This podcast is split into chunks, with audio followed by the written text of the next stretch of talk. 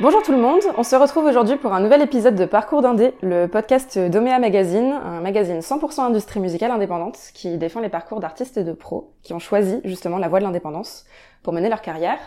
Moi c'est Chloé, fondatrice de Omea et je suis en ce moment au Mama Music and Convention, un festival qui rassemble tous les ans en octobre plus d'une centaine d'artistes, de pros et de médias aussi autour de grands enjeux de l'industrie musicale. Et au Mama, on retrouve énormément d'indépendants. Et euh, aujourd'hui, on est avec une artiste qui se ferait un chemin depuis quelques années, euh, depuis très peu en solo en réalité, mais depuis quelques années tout de même, dans le paysage des musiques électroniques. Une artiste qui n'est autre que Romane Santarelli. Bonjour Romane. Salut. Euh, donc Romane, pour celles et ceux qui ne te connaîtraient pas encore, tu fais de la musique électronique. Tout à fait. Euh, tu as sorti récemment un premier album intitulé Cosmo Safari. Et à l'heure où on enregistre cet épisode, tu t'apprêtes à te produire à la machine du Moulin Rouge ce soir. Euh, pour présenter ton live et je voulais revenir un petit peu sur tes débuts tout de même pour savoir qu'est-ce qui t'a donné envie de devenir artiste. Waouh, ce qui m'a donné envie de, de devenir artiste, je pense que c'est un cheminement de, de, plein d'étapes où euh, où il y a eu un moment où je me suis mise à la musique quand j'étais petite et, euh, et c'était un peu arrivé par euh, par accident en fait. Mon, mon père a mis une guitare entre mes mains un dimanche après-midi et et j'ai adoré, en fait, ça a duré des années, ça a duré 9 ans. J'ai pris des cours de, de, guitare euh, pendant 9 ans, j'ai monté des petits groupes de rock. Euh, c'était des, des, des, groupes euh, féminins d'ailleurs, on n'était que des meufs bassistes, batteuses. Moi, je chantais même un peu à l'époque, donc là, c'était entre mes, ouais, entre mes 12 et mes 17 ans, on va dire. Et, euh, et ensuite, je me suis mise à la production, donc là, je me suis bizarrement encore plus vue euh, devenir artiste et faire des lives, etc. Alors que d'un coup, ça passait vraiment de l'énergie de groupe à euh, moi toute seule dans ma chambre avec mon casque où c'était quand même un peu plus solitaire. Mais euh, bizarrement, là, j'ai eu un peu un déclic à, à imaginer très vite, en fait, euh, et à la fois pas du tout, parce que euh, problème de légitimité, comme on le connaît, etc. Où et puis même juste de me dire c'est un rêve, mm. et le rêve, il est peut-être pas fait pour se réaliser, et en tout cas, je vais m'amuser à faire de la musique, etc. Et ensuite, voilà, il y a eu plein d'étapes comme ça, où après le bac, je suis arrivée sur Clermont euh, il y a cinq ans, où j'ai fait un peu mes premières rencontres de de la musique, quoi, tu vois, de rencontrer, euh, rencontrer des groupes, aussi de rencontrer des, des nanas à peu près de mon âge qui essaient de monter des projets un peu comme moi et tout ça. Et, euh, et notamment euh, bah, une rencontre qui a fait quand même pas mal euh, changer les choses. C'était c'était Louis, euh, mon meilleur ami de l'époque de la fac. On s'était rencontrés là-bas. Et lui était musicien, il avait beaucoup d'ambition mm. et il m'avait proposé de monter un groupe. Donc voilà, on, on, a été le duo ultraviolet, un duo électropop. Et, et c'est cette rencontre-là en fait où j'ai vraiment eu le déclic de ok, en fait, je peux je peux monter sur scène. Mm. En tout cas, il m'encourageait vraiment à le faire et moi j'étais terrorisée à cette idée et, euh, et, petit à petit, bah voilà, on prend confiance et, et, on y prend de plus en plus de plaisir. Et, euh, et le premier concert solo, c'était euh, ouais, c'était première partie de Petit Biscuit. Oh, c'était la salle du coin qui m'avait appelé la coopérative de mai. Euh, mm. En me disant bah salut on se connaît pas on voit que tu viens d'arriver sur Clermont euh, tu viens de monter un groupe avec Louis etc mais tu fais aussi des choses toute seule mm-hmm. Euh, Est-ce que ça te dirait de faire la première partie de Petits Biscuits devant 2000 personnes, euh, complet et tout? Donc là, ça a été l'angoisse terrible, mais tu peux pas dire non. Non, en fait, tu peux pas dire non. Tu peux pas dire vraiment oui, mais tu peux pas dire vraiment non. Donc je suis allée un peu en mode kamikaze. Mm. Et, euh, et là, ça a été vraiment le gros déclic en sortant de scène et en voyant les messages et tout. Euh, sur Twitter à l'époque, euh, j'en ai reçu plein euh, qui ont été hyper encourageants à me dire ok, je veux je veux être artiste et je vais me donner les moyens pour, pour l'être. Puis t'as dû voir aussi la réaction de, du public euh, vis-à-vis de ta musique, etc. Ouais, c'était la, la vraie première fois euh, devant, devant, une grande foule comme ça et de passer ouais, de, de la chambre, euh, de la bedroom producer, tu vois, ouais, ça. à, d'un coup une grande salle de concert où moi j'étais allée voir plein de trucs. Waouh, d'un coup c'était c'était un, mm. peu, un peu énorme, quoi, mais... Enfin, moi, je te suis en tout cas depuis les années ultraviolets, ouais. euh, entre entre autres. Euh, ça fait quand même quelques années que je te suis. Et euh, t'as quand même commencé d'abord à te produire à te produire en groupe, hein, que ce soit sur scène ou même euh, euh au niveau musique enregistrée, à ouais. sortir des EP, etc. Est-ce que ça ça a forgé aussi en partie ta direction artistique pour ton projet solo ou pas du tout? L'expérience de groupe, je sais pas. Je pense l'expérience tout court, mm. le fait de bah de voilà d'écrire des titres, de les sortir de, de, de, petit à petit aussi avoir un entourage et de faire écouter aussi à des gens qui, euh, qui sont sensibles aux, aux, mêmes choses que moi, qui ont à peu près les mêmes goûts et qui sont des professionnels mais euh, mais dans leur dans leur case à eux on va dire enfin tu mhm. vois mon booker David ça a été euh, ça a été aussi un peu la première personne ressource mm. euh, où en fait c'était très cool de lui envoyer des trucs et, on se donne, il me donnait des idées que j'aurais pas eu si si je lui avais pas envoyé certains titres enfin il y a eu tout un truc comme ça un peu plus tard Émilie, mon, mon éditrice Émilie Gono, mm. euh, où en fait ça a été des tout à l'heure en interview. Ah c'est vrai, oui, oui. Ah, elle est incroyable, incroyable. Mm. Et ça a été, euh, ouais, ça a été vraiment des rencontres qui ont été déterminantes parce que euh, déjà ça m'a professionnalisé mm. et euh, et du coup en se professionnel, en me professionnalisant, je pense que il y a eu des petits déclics sur des trucs de me dire euh, ok en fait ça ce, ce, que je fais là à choisir quelle couleur je veux faire sur la pochette ou, ou machin ou truc en fait ça m'a aidé aussi à formuler les choses mm. à me dire ok ça ça, ça s'appelle la direction artistique mais en fait au début quand tu fais toi-même les choses tu sais pas que ça s'appelle comme ça et que et que toi tu fais ceci cela en fait et, euh, et ça a été aussi beaucoup par les tremplins euh, notamment les Inouïs du printemps de Bourges où là tu rencontres plein d'artistes que t'as pas forcément c'est rare en fait qu'on se retrouve dans ces contextes là où on est un peu euh, où on a un peu tout un petit écosystème d'artistes en plus à peu près dans les dans les mêmes âges etc où en fait là on va pouvoir échanger et, et c'est tout ce type de rencontres et tout ce type de moments en fait qui font prendre conscience de plein de trucs sur soi-même sur sa musique et mmh. sur son projet d'une manière générale et, euh, et, en fait, c'est assez récent que, que, que, que, je nomme que je suis à la fois autrice et compositrice et que je fais de la DA pour mon projet et tout. Et mmh. avant, en fait, je disais juste, euh, bah, je suis musicienne électro. Ça, Et en fait, ça va plus loin que ça. Et de plus en plus, je prends confiance et je, je valorise aussi en fait toutes ces mmh. casquettes-là. Et, euh, et, voilà. Et c'est aussi mon entourage qui m'a encouragée à, mmh mon entourage pro qui m'ont encouragé à, à, affirmer un peu toutes ces casquettes quoi. Ouais. Non, c'est hyper intéressant. Enfin, c'est vrai que les artistes n'ont pas encore conscience, en tout cas ceux qui se démarrent vraiment tout juste et qui ont été du coup à ta place aussi, euh, de euh, bah, du pouvoir qu'on a aussi en tant qu'artiste à se représenter en fait et, et, accumuler les casquettes. Mm, mm, mm. Et c'est vrai que c'est un peu le, le, principe aussi de ce podcast-là, c'est d'interviewer des artistes comme toi qui ont commencé à à avoir un entourage et à se professionnaliser réellement, euh, notamment en indé, parce que toi, t'es euh, es, 100% indé, même si tu viens de signer chez Vagram, qui est quand même un, sacré, un sacré label qui reste ouais. même indé. Euh, et euh, comment euh, comment est-ce que t'es amené à t'as été amené à rencontrer euh, justement, bah, tu parlais de David, ton ton booker. Comment comment tu les as rencontrés ces personnes-là? C'est des gens qui t'ont démarché ou c'est des gens que Ouais, c'était alors David, ouais, c'était donc mon premier booker qui a été un peu la, le ouais le premier entourage, enfin la première pièce de, mm. de, du puzzle en gros quoi de l'équipe. Euh, c'était 2019 à l'époque euh, donc euh, mon nom de scène c'était K White, c'était imprononçable et, euh, et en fait j'avais fait la rencontre de Marion Lotelier qui était violoniste et avec qui j'avais proposé euh, de qu'on monte sur scène à deux et que qu'on fasse des arrangements au violon et, et, on a tourné quand même pendant un, ouais un an et demi ensemble.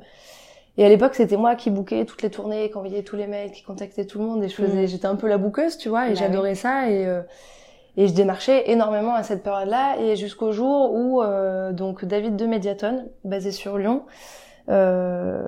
ah non c'est arrivé après ça. Non, on avait postulé pour un tremplin pour le Répercussion qui est un festival euh, électronique, enfin plusieurs styles mais euh, un festival lyonnais et donc il y avait un tremplin où en gros fallait candidater et si tu gagnais, tu pouvais euh, te produire sur la sur une des grandes scènes du répercussion en première partie de je sais plus il y Mid, Vladimir Cauchemar, mmh. euh, Pantero 666, enfin toute cette team euh, ouais. toute cette team là. Donc moi c'était c'était vraiment des artistes que voilà, c'était le gros truc quoi si on gagnait, mmh. tu vois et euh, et en fait donc on est arrivé en finale et la finale fallait jouer 20 minutes, 30 minutes euh, à Villeurbanne. Et, euh, et en fait, ce soir-là, on a gagné avec Marion. Et, euh, et David, euh, David est venu nous voir en disant bon bah non seulement vous avez gagné et je suis hyper content parce qu'on se connaît pas mais j'adore ce que vous faites et euh, j'adore ta manière de d'écrire Roman etc mmh. et en plus de ça j'aimerais bien qu'on reste en contact je serais je serais potentiellement intéressée quoi mmh. Et en fait, j'ai eu tout de suite l'intuition. J'avais eu des demandes aussi à l'époque, des propositions pour euh, pour euh, de, de, la part de Booker ou Bookeuse pour K White, mais avec David, j'ai vraiment eu l'intuition et je crois qu'il y a vraiment tout un truc euh, très lié à ça, mm. un peu spirituel où en fait, quand tu sens les choses, c'est comme tout dans la vie. En fait, il faut il faut y aller. Et là, j'y suis un peu un peu allée les yeux fermés. Et, euh, et donc le, la formule duo s'est splittée. j'ai changé de nom et j'ai voulu m'affirmer vraiment toute seule en solo et me dire allez c'est bon maintenant faut il faut que je me lance quoi et, mm. et David m'avait rassuré sur le fait qu'il kiffait ma manière de composer et que ça, ça le faisait euh, tout aussi bien et après les choses se sont fait en ricochet quoi euh, il m'a fait rencontrer Émilie mm -hmm. parce que eux ils étaient dans un enfin Émilie avait lancé un, un, un, programme aussi de, de jeunes euh, indépendants de la musique des moins de 30 ans mm -hmm. LNO la nouvelle onde ouais.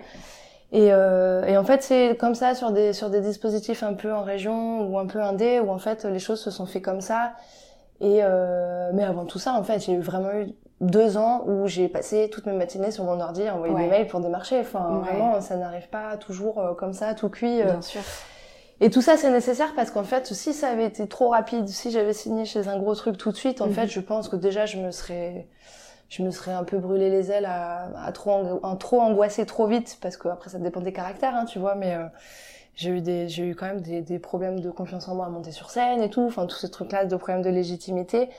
Et je pense que aussi le fait, bizarrement, qu'il y ait eu des confinements et qu'il y ait eu le Covid, dans mhm. mon malheur, au final, ça a été plutôt une chance parce que il, s'est passé plein de trucs où je me suis, euh, je me suis beaucoup euh, cultivée sur les sur les, la culture électronique en elle-même qu'en fait je connaissais assez peu à l'époque mm. je produisais d'électronique mais je la je, la connaissais peu en fait et, euh, et, je suis arrivée par la musique électronique mais par la production en mm-hmm. fait le, côté MAO production ouais. et pas forcément par euh, mes goûts de l'époque j'avais quand même Rhône en influence euh, Fakir etc quand j'étais au lycée quand était un peu les premières claques électro mais je suis en train de me de partir un peu dans plein de sujets, mais non, non, non, t'inquiète pas. Tu t'es renseigné comment justement sur le milieu des musiques électro? Bah en fait, c'est au fur et à mesure où euh, quand il, il, a, enfin comment dire, il y a eu des premiers interviews euh, euh, en région, etc. Puis, euh, puis je me souviens en fait, il y a eu Tsugi quand même qui m'avait interviewé. Là, c'était gros truc et je connaissais de nom. Mm. Et en fait, j'ai commencé de d'acheter le magazine et de, de, de lire la presse et juste en fait de sortir un peu de ma grotte et de me renseigner. Et en fait, en ricochet, tu, tu découvres plein de trucs. Ouais. Et, euh, et, en fait, là, j'ai commencé de vraiment faire aussi le, le, sens inverse de un peu la culture euh, encyclopédique des, des, musiques électro, tu vois, les Kraftwerk, les Jean-Michel Jarre, etc. Et de me dire, en fait, tous ces noms-là, je les connais, mais en fait, je prends jamais le temps de les écouter. Mm. Et en fait, pendant le Covid, bah, j'ai eu le temps. Et en fait, là, j'ai découvert plein de trucs et je pense que ça a beaucoup influencé ma musique aussi, mm. euh, qui a donné ensuite Cosmo Safari. Ça, ça a mm. été vraiment le, la création des confinements de mon album. Et voilà, quoi. Et pour en revenir à l'entourage pro, euh, bah ouais, on, on avance en, équipe et ça, ça me fait beaucoup de bien et je pense que ça a pris du mm. temps, mais les choses se sont faites dans le bon ordre. Ouais, bien sûr. Moi, c'est vrai que je dis toujours aux artistes euh, que avec qui je travaille, que j'accompagne à côté euh, à côté de Omea, euh, c'est important de savoir faire ce que font les pros aujourd'hui pour parler le même langage ah, ensuite. Ouais, complètement. Mais comme tu disais, tu étais souvent sur ton ordi, etc. comment est-ce que tu as appris à aller chercher des dates, à euh, envoyer des mails. Euh, est-ce que tu avais trouvé des infos en ligne pour ça? Est-ce que tu c'était euh, t'as appris, t'as appris tes erreurs? Ouais, j'ai un peu appris euh, un peu appris sur le tas puis pareil, enfin en discutant aussi bah, avec des, des musiciens ou musiciennes qui étaient à peu près dans les mêmes stades de développement. Et puis, euh, et puis non, il y a quand même ce truc, je pense, qui compte, c'est qu'en parallèle, moi, j'étais en, j'ai fait cinq ans en fac de com, mm. donc tout le côté un peu euh, créer des visuels, et, et c'est con, mais ça compte énormément en fait. Euh, surtout aujourd'hui. Bah, surtout aujourd'hui, quoi. D'avoir une jolie page Facebook, un joli site et les belles photos presse et machin et tout, le joli teaser euh, live, etc. bah en fait, ça m'a beaucoup aidé en fait de, de, de, faire ça en parallèle, quoi, de d'apprendre les, les outils de la com en fait, et les réseaux sociaux et tout ça.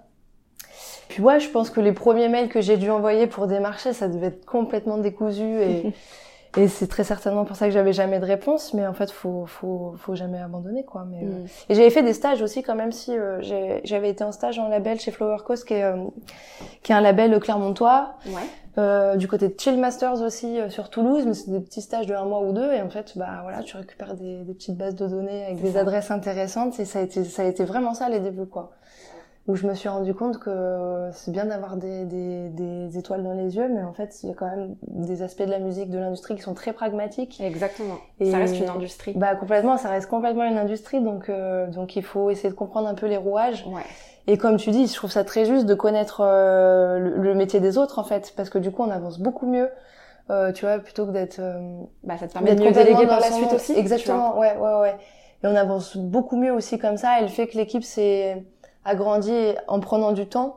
Euh, il faut aussi du temps pour que ça s'installe, les relations, tu vois, entre le booker et, et l'éditrice, qui sont pas forcément deux métiers qui se rencontrent énormément. Exactement. Mais moi, au sein de mon projet, j'avais quand même, et ça s'est fait naturellement de leur part, mais euh, ça, ça donne une force de groupe qui est hyper, euh, hyper forte, et c'est typique des, des structures un peu indées comme ça, Exactement. des fonctionnements un peu comme ça. Ouais. Mais c'est une force, je pense, pour les artistes aujourd'hui que d'avoir leur structure et, euh, et d'être indé. Si, si on en est capable, évidemment, mm-hmm. tout le monde n'est pas fait pour être euh, indépendant ni entrepreneur ou entrepreneuse d'ailleurs. Mm-hmm. Mais euh, t'as toujours voulu être indé? Ou ça s'est fait euh, finalement de façon assez naturelle Bah ouais, ça, ça s'est fait naturellement, hein, tu vois je j'envoyais les mails, je faisais mes pochettes, je faisais mes visuels, je faisais je faisais un peu tout. Je faisais franchement, il y a eu des périodes je faisais même pas de musique en fait parce que je faisais le côté management et tout, répondre au téléphone, organiser les dates et machin. Mm. Et, euh, et à la fois j'adorais ça, hein, tu vois, c'est un côté que j'aime bien. Je pense que c'est pas tout le monde aussi qui, qui aime ce genre de truc, mais moi ah ça me plaisait bien aussi de de savoir ce qui se passait euh, au sein de mon projet, que j'ai le contrôle aussi. Je pense que je suis un peu une maniaque du contrôle et surtout quand c'est ta musique, etc.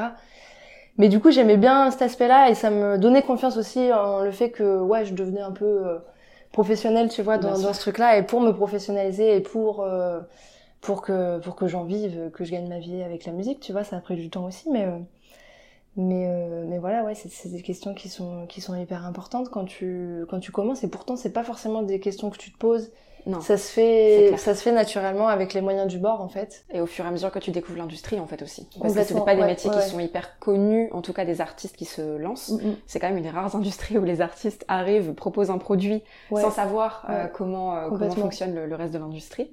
Et, c'est pour ça que les, euh, parce que j'ai complètement oublié d'en parler, mais ça, ça a énormément compté. Je parlais de la coopérative de au début, mm, qui est la SMAC de Clermont. Il y a toute une team qui a été hyper dans le soutien envers moi dès les débuts. Et en fait, euh, bah voilà, ils te mettent sur des plans de première partie ou euh, par exemple des, des rendez-vous en interne un peu pro où il y a des gens du milieu, etc. Et, euh, et en fait, de fil en aiguille, c'est hyper important. Tu te professionnalises, tu comprends ce qui se passe et tu te dis ah ouais bah du coup je vais faire comme ci ou comme ça et tu apprends à vendre ta musique aussi un peu différemment, à la défendre euh, de telle ou telle manière. Mhm. Et c'est hyper important en région en fait. D'abord, ça a été ça en fait. Le, mhm. La première étape, ça a été d'abord en région au niveau local. Ouais. Et une fois que tu as écumé un peu toutes les scènes de, de la région Puy-de-Dôme, euh, enfin de la région Auvergne et du Puy-de-Dôme en l'occurrence, moi j'étais basée dans le Puy-de-Dôme sur Clermont, mais euh, bah après t'essayes un peu de sortir ailleurs. Je crois le premier concert hors Puy-de-Dôme, c'était peut-être à Bourges sur le sur le off du printemps de Bourges. Ouais. Et du coup, tu te donnes des objectifs. Tu te dis, bah, la prochaine fois, on va y retourner, mais sur le, sur la, la prog officielle, etc. Donc, ça arrive pas l'année d'après, hein, ça arrive un peu plus tard. Et en fait, deux ans après, t'es es sélectionné euh, aux Inouïs auxquels tu postules tous les ans et où tu te prends un vent. Puis au final, tu commences par, euh, enfin, tu finis par. C'est pas tout le monde, mais moi j'ai eu cette chance d'être sélectionné en 2020. C'était l'année du Covid. Mais euh... un petit peu particulière même pour le printemps de Bourges. Bah ouais, ouais. Mais ils avaient quand même réussi à maintenir le truc, ça, ça, avait été assez dingue. Mm. Ça s'était fait en septembre et, euh, et, ça avait été vraiment une chance quoi pour cette promo là dont je faisais partie de quand même euh, faire un concert dans des conditions à peu près. Euh, les gens étaient masqués, assis et tout, c'était compliqué. Non, mais c'était étrange cette période. On en parlait avec Thérèse justement euh, dans, dans l'épisode qu'on a pu faire avec elle, où elle disait euh, c'est dingue, j'ai réussi à être intermittente pendant le Covid. Mais pareil, bah, c'est bah, ça, voilà. complètement. C'est assez fou en réalité, mais ça prouve que voilà, c'est. Moi, j'adore l'industrie musicale indépendante pour ça, et c'est pour ça que je la défends, c'est parce qu'en fait, c'est une industrie qui est super résiliente en réalité mm, mm. et qui se bat pour en arriver là. Et, euh, et comment pour revenir aussi sur, sur la sortie de ton album euh, Cosmo Safari, euh, aujourd'hui tu es signé chez Vagram. Euh, c'est quel type de contrat que tu as d'ailleurs chez Vagram euh, C'est un contrat de distribution. De distribution, ouais. d'accord. Ce qui est un peu la plus petite entre guillemets la plus, la plus petite forme de contrat mm. mais qui est quand même essentiel qui est quand même essentiel mais moi ça me garde tu, vois au-dessus tu as le contrat de licence où tu as peut-être un peu moins de pas de pouvoir, mais euh, peut-être moins décisionnaire sur la DA et tu délègues plus. Et, euh, et, voilà, là pour l'instant c'est c'est comme ça. Peut-être que ça va s'apprêter à évoluer, mais moi c'est un format que j'aime plutôt bien, quoi. Ouais, ouais, ouais. Contrat de distribution. avant ça, j'étais en label, euh, c'était contrat de licence chez Wonico Music, le label fondé par Émilie Gono. Mhm. Et en fait, juste voilà, les pourcentages sont pas les mêmes, c'est pas exactement les mêmes choses qui sont qui sont déléguées, etc. et distribution, je trouve que c'est plutôt ça me correspond plutôt bien en tant que productrice en tout cas. Et comment ça s'est fait la, la, connexion avec Vagram justement? Euh, Alors Vagram, donc c'était donc c'est Balagan exactement, c'est le, le, le sous-label électro. Oui, parce qu'ils ont plusieurs sous-labels. C'est ça. Et en gros, euh, en fait, je bosse aussi avec pareil euh, euh, Valérie Albert qui est en freelance, qui a monté Sing Sync, qui est une, une boîte de synchro, ouais. de musique à l'image. Elle a monté ça il y a un an, donc euh, grosse expérience derrière elle. De, elle a bossé dans, dans plein de trucs. Enfin, elle a, un gros parcours. Et euh, donc on a signé ensemble pour qu'elle puisse développer euh, le, la partie euh, la partie un petit peu bah, musique à l'image du projet. Je pense que j'ai un potentiel là-dedans et moi c'est pas du tout un truc que je connais par contre. Enfin là tu vois ça je, je, pourrais pas creuser. Donc heureusement qu'aussi tu vois faut faut aussi s'entourer de et savoir se dire bah ça je sais pas le faire en fait tout simplement il y a des gens qui vont bien mieux le faire que moi et voilà.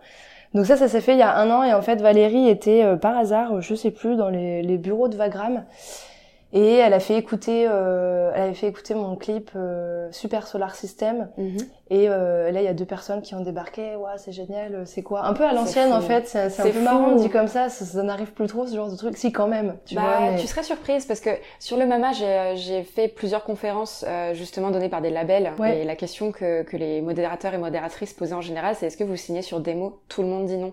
Donc en réalité, je pense que ça se fait beaucoup de façon informelle comme Ouais. ça. Mm, mm, Et ça mm. continue à se faire de cette manière-là. C'est beaucoup des rencontres, c'est beaucoup des, des sessions d'écoute aussi, je pense, qui sont organisées, euh, euh, ou des release parties aussi. C'est bête, mais euh, on invite beaucoup de pros sur les release parties. Ah ouais, ah oui, sur la Donc, partie euh, live, là, c'est le meilleur euh, créneau, hein, je pense. Exactement. Mais, mais même, même pour des deals de musique enregistrée, je Ouais. pense, en réalité. Ok.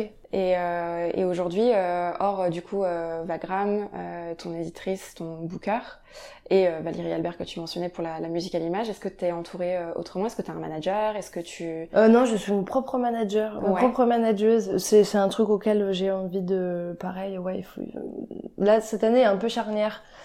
Et je commence de me dire, ok, là, euh, c'est un peu le, le, le burn-out euh, tous les tous les quatre matins, donc. Euh... Et parce que j'adore et parce que parce que j'aime beaucoup avoir le contrôle et tout gérer et et répondre au téléphone, aux mails, etc., Mhm. etc. Ça me donne, ça me garde, ça, ça me fait garder aussi les pieds sur terre. Moi, j'aime beaucoup Mhm. ça, mais euh, mais ouais, là, j'arrive un peu à un moment où euh, faut choisir. C'est soit je vais passer 10 heures à faire ça par semaine, ou 15 heures, ou 20 heures, ou soit je vais les passer sur de la musique, en fait. Et, Mhm.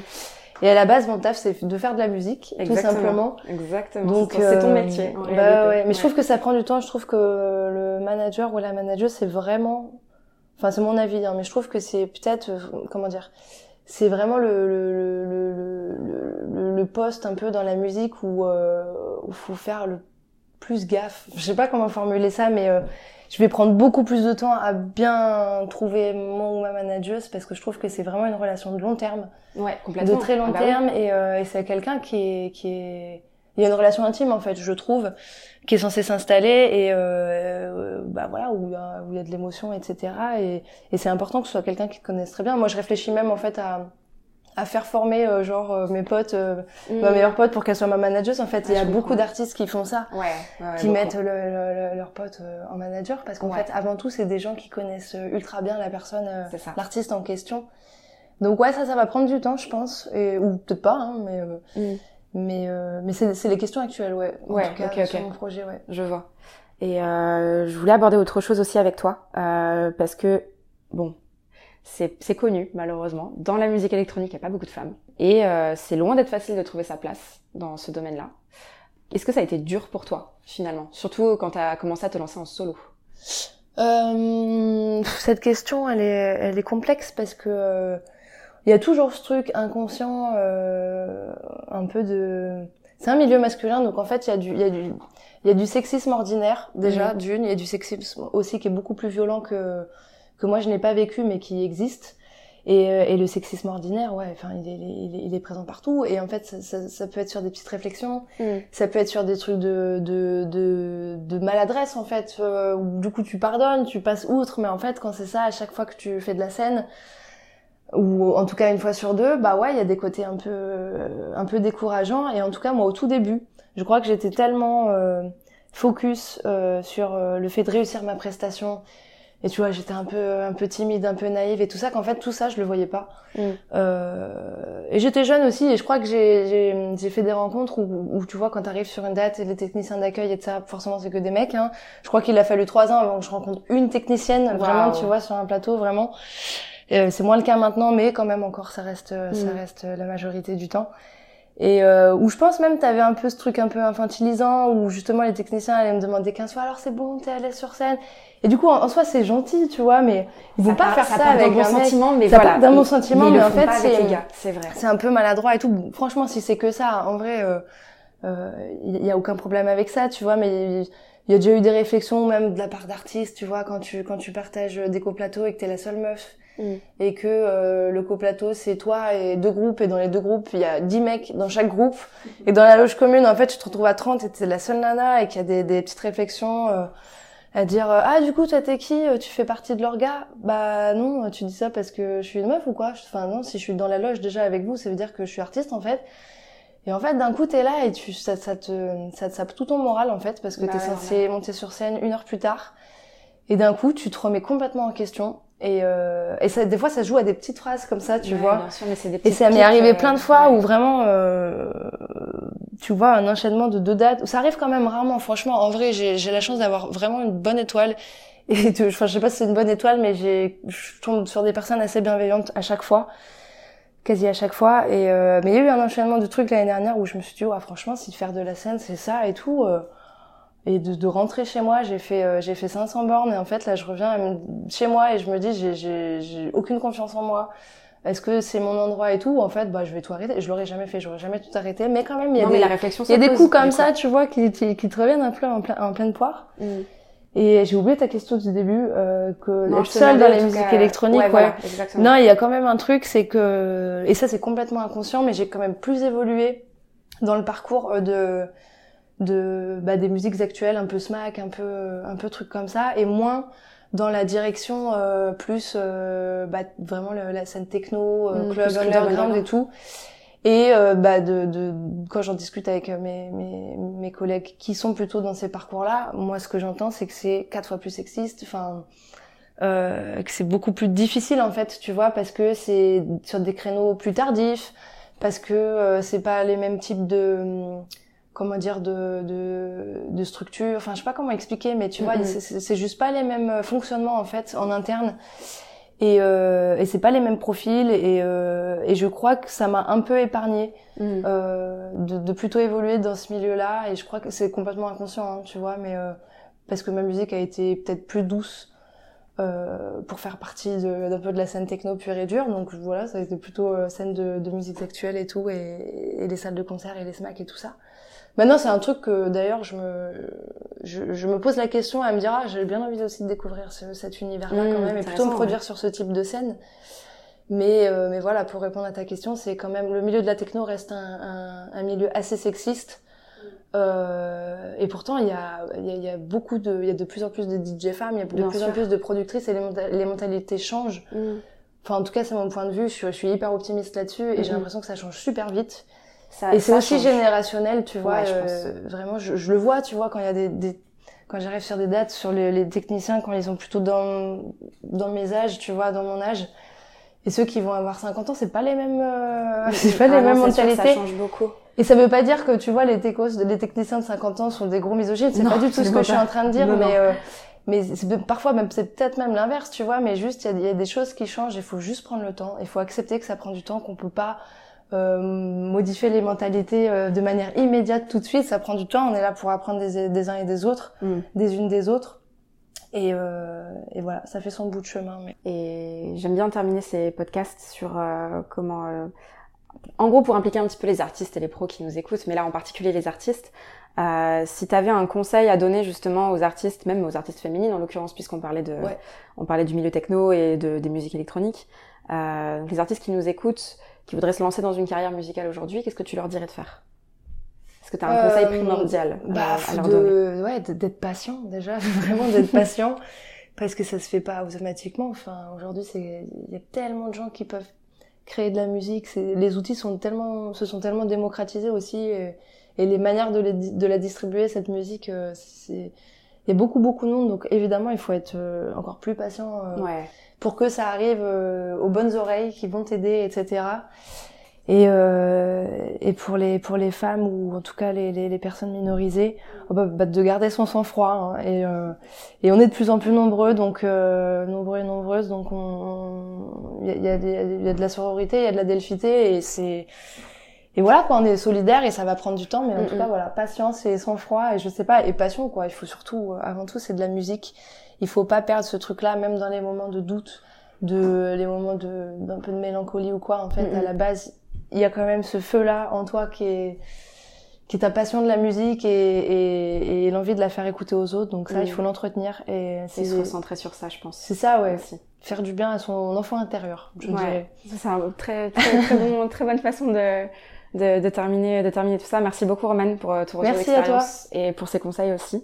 J'espère que les personnes qui nous ont suivis aujourd'hui euh, ont appris beaucoup de choses grâce à toi, mais je pense que c'est le cas. J'espère. Et euh, justement, pour ceux qui nous écoutaient, merci beaucoup de nous avoir suivis. On se retrouve très vite pour un nouvel épisode de Parcours d'Indé.